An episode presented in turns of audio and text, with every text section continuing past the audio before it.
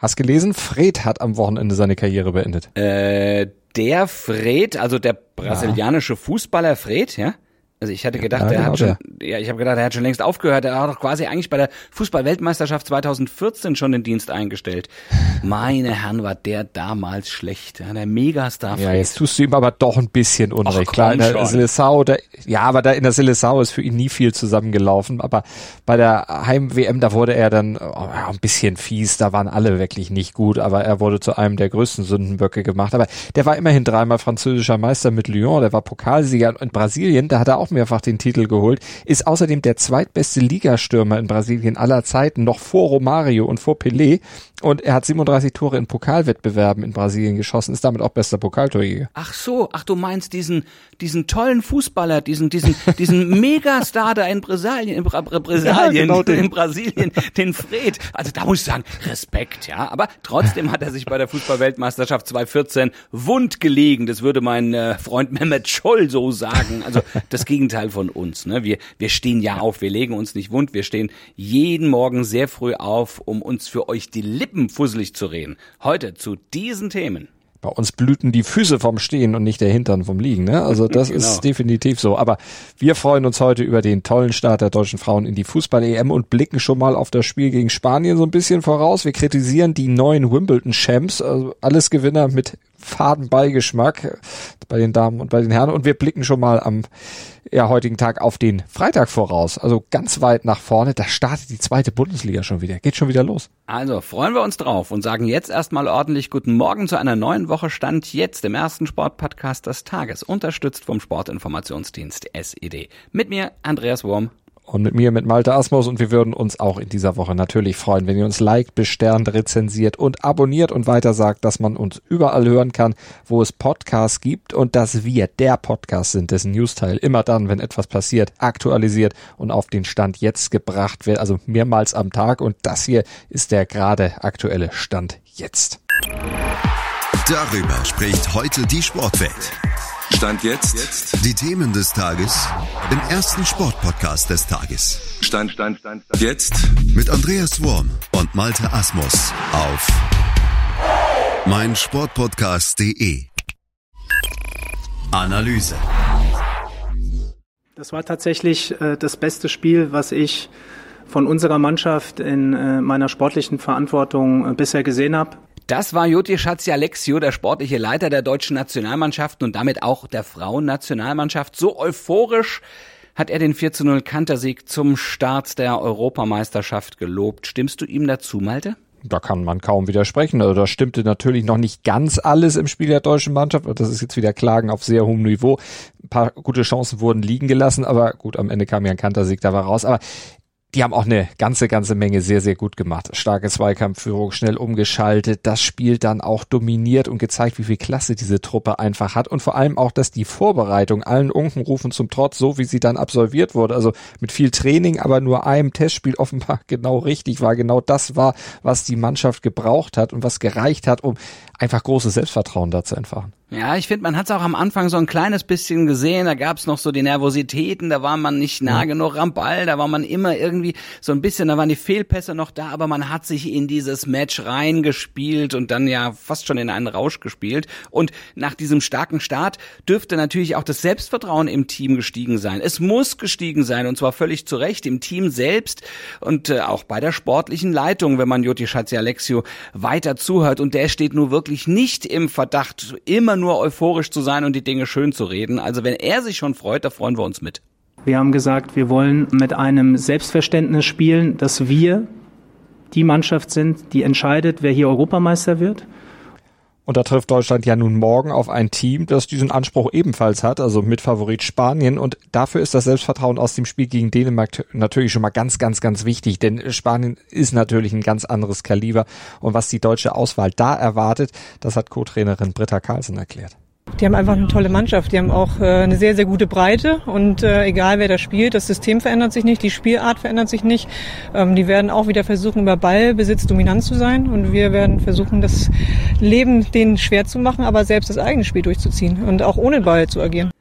Ja, und auch wenn Spanien leider auf die verletzte Starspielerin Alexia Putellas verzichten muss, sie hat ja trotzdem, haben sie noch wirklich eine große Klasse zu bieten und deshalb sieht Joti Schatzi-Alexio das Spiel gegen Spanien auch so.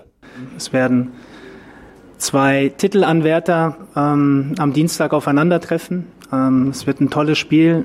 Ich glaube, die Zuschauer können sich darauf freuen, ähm, dass wir beide wirklich für den Frauenfußball eine große Werbung ähm, hoffentlich dann auch auf den Platz bringen. Das hoffen wir natürlich auch. Darf denn Alex Popp nach ihrem tollen Tor gegen Dänemark wieder drauf hoffen, jetzt auch von Anfang an äh, dabei zu sein? Das wohl eher nicht. Ne? Dazu ist er noch nicht wieder fit genug nach ihrer Knie-OP und der Corona-Infektion dann im Trainingslager. Und dazu ist Lea Schüller im Zentrum, stand jetzt auch einfach zu gut, laufstark, sie ist topfit.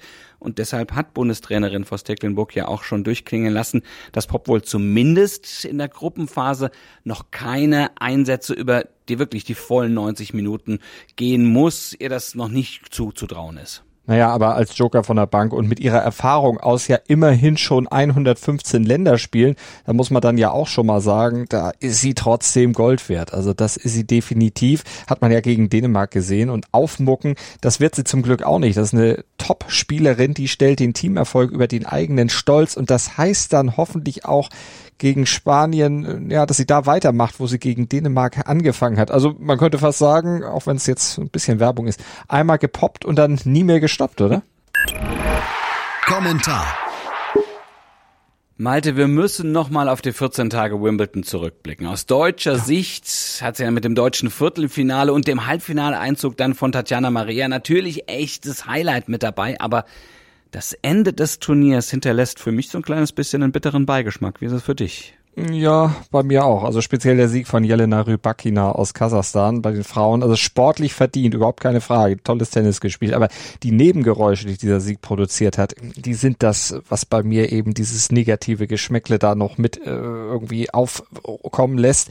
Und im Prinzip hat der Telegraph, also die englische Zeitung, recht mit der Wertung des Turniers, die sie da vorgenommen haben. Wimbledon ging genau mit dem Bild zu Ende, dass es so verzweifelt zu verhindern versucht hatte und deshalb Russen und Belarussen ja eigentlich ausgeschlossen hatte. Denn Rybakina, die wurde in Moskau geboren, ihre Eltern leben auch noch dort. Sie wechselte selbst vor vier Jahren den Verband eben nach Kasachstan aber das hindert natürlich die russische Führung nicht dran, diesen Sieg in ihrem Geburts- und Ausbildungsland Russland äh, dann erstmal schön propagandistisch auszuschlachten. Ne? Gut gemacht, Rybakina hieß das. Wir, wir haben Wimbledon gewonnen.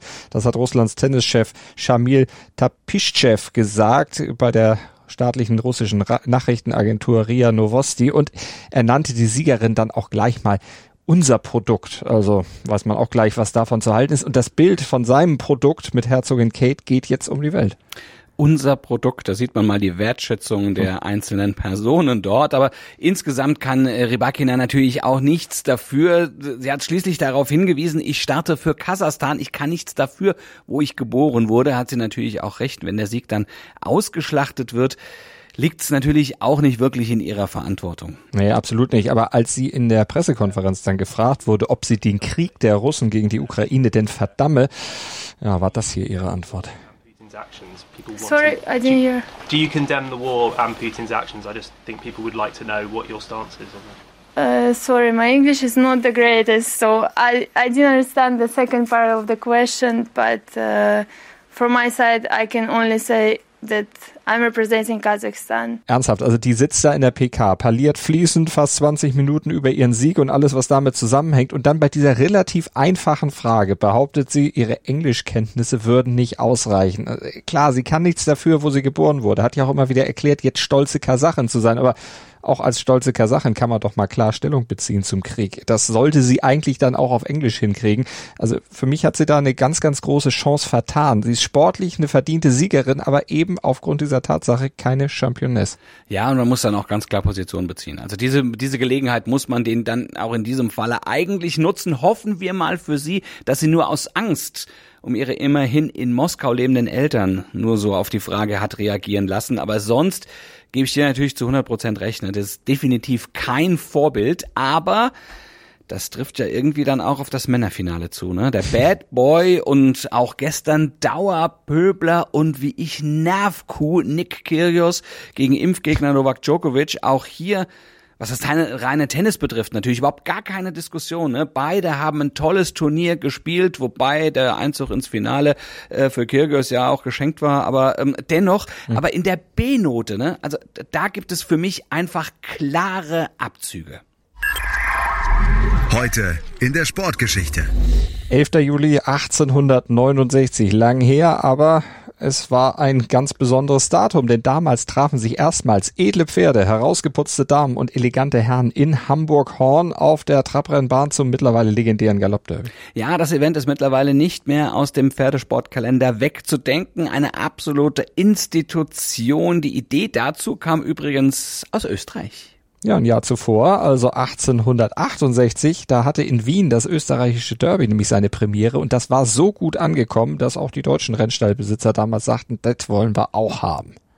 Ja, und das, das haben sie jetzt natürlich, ne? Nur während des Ersten Weltkriegs und auch während des Zweiten Weltkrieges fand das deutsche Derby eben nicht in Hamburg statt, sondern man wich nach Berlin und nach Köln aus und 1945 fiel das Rennen aus Gründen komplett aus. Aber ansonsten gab es jedes Jahr ein Rennen, sogar in den Corona-Sommern 2020 und 2021. Da war der Rahmen dann ein bisschen kleiner, okay, aber es wurden trotzdem Derby-Sieger ermittelt. Ja, natürlich wird auch traditionell ordentlich gewettet. Das ging nur im Premierenjahr noch nicht, sondern erst seit der zweiten Auflage, das war dann 1870. Analyse.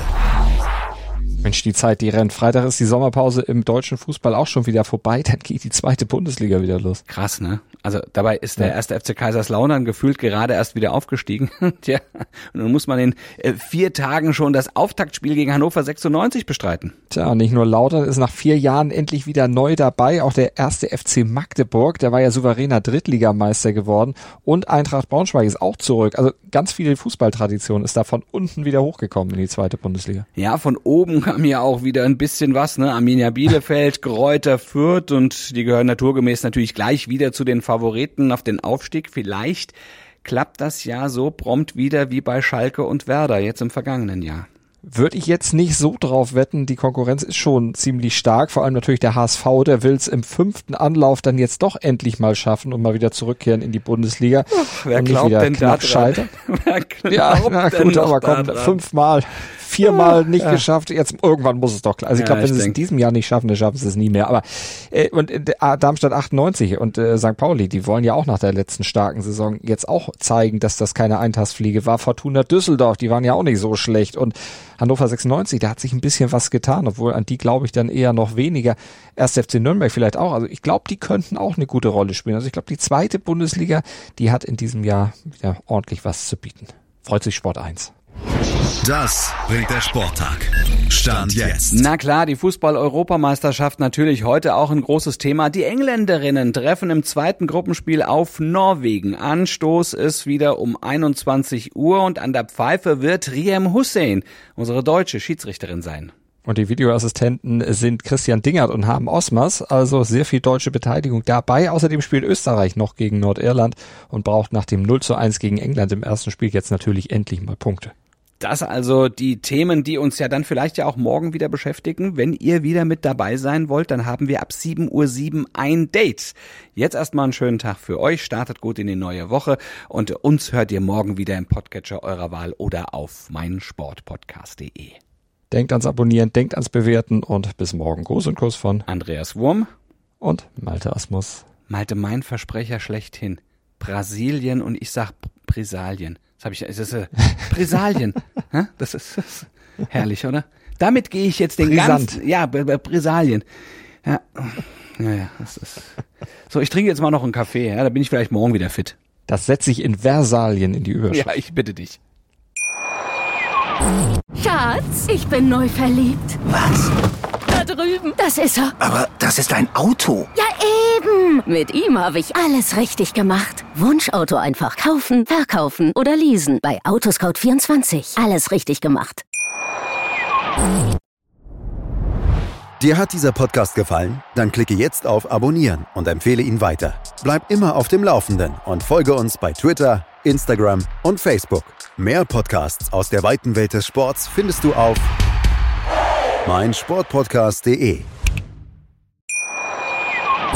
Schatz, ich bin neu verliebt. Was? da drüben. Das ist er. Aber das ist ein Auto. Ja, eben. Mit ihm habe ich alles richtig gemacht. Wunschauto einfach kaufen, verkaufen oder leasen. Bei Autoscout24. Alles richtig gemacht.